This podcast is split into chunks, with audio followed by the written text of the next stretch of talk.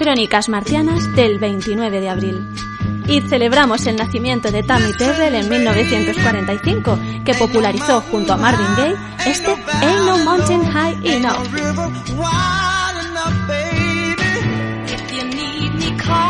Pero también es el Día Internacional de la Danza, ya que en 1727 nacía Jean-Georges Nover, bailarín francés. En 1624 en Francia nace el cardenal Richelieu, que asume el cargo de ministro de Luis XIII. Y os lo cuento porque si no habéis visto la serie de dibujos animados D'Artagnan y los tres mosqueperros, ahora es el momento. O de leer las novelas de D'Artagnan, quién sabe. En literatura, en el año 220 a.C.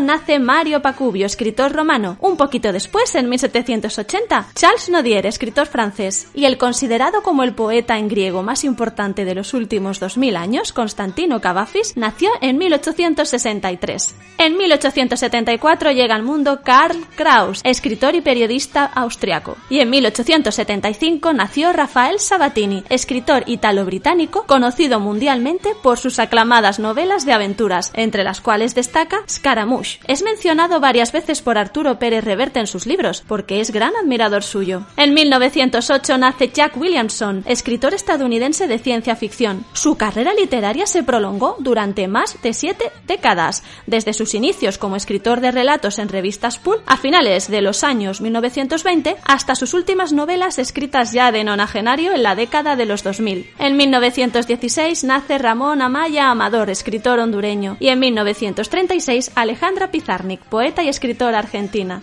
En 1785 nació Karl Dreis, inventor e investigador alemán, conocido como el inventor de la máquina de correr, así que no sé si os cae muy bien, lo que dio lugar después a la bicicleta. En 1854 Henri Poincaré, prestigioso polímata, matemático, físico, científico, teórico y filósofo de la ciencia, es descrito a menudo como el último universalista capaz de entender y contribuir en todos los ámbitos de la disciplina matemática.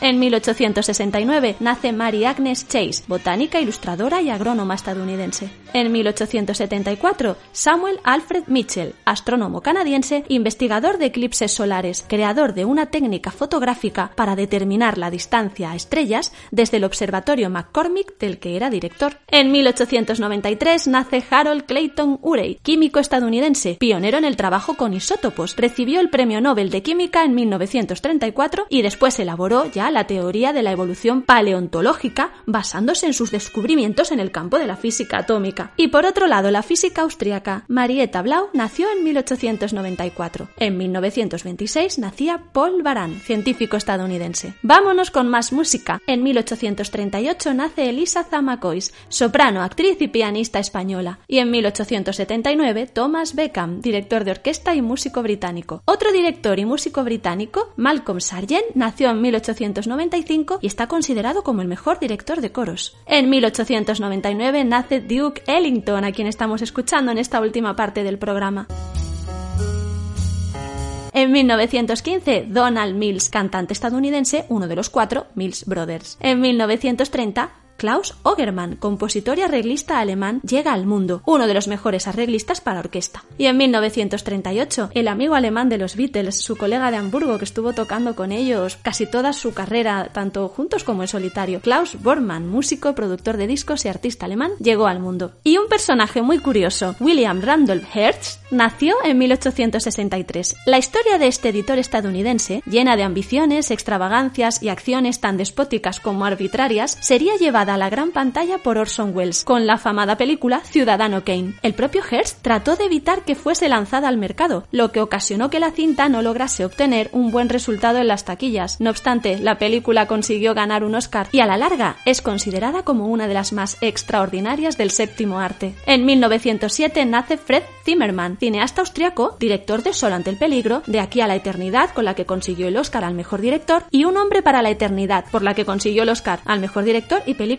entre otros muchos filmes. Y alguien que también dirigió fue Irving Kershner, nacido en 1923 y al que recordaréis por ser el director de El Imperio contraataca, la segunda película que se estrenó del universo Star Wars, aunque ahora diríamos que es la quinta, en fin, es un lío. También dirigió Nunca digas nunca jamás, protagonizada por Sean Connery y peli no oficial del universo James Bond, y bueno, la segunda de Robocop. En 1925 nace Iwao Takamoto, animador, productor y cineasta estadounidense, conocido por sus trabajos para Hanna-Barbera. En 1954 llega al mundo Jerry Seinfeld. ¿Habéis visto la serie? Pues venga.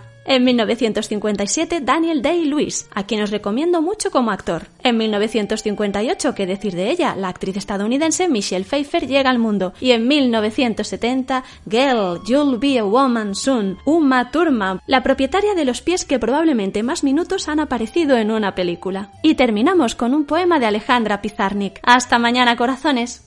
La noche. Poco sé de la noche, pero la noche parece saber de mí.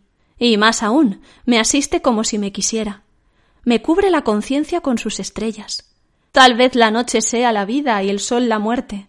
Tal vez la noche es nada, y las conjeturas sobre ella nada, y los seres que la viven nada. Tal vez las palabras sean lo único que existe en el enorme vacío de los siglos que nos arañan el alma con sus recuerdos.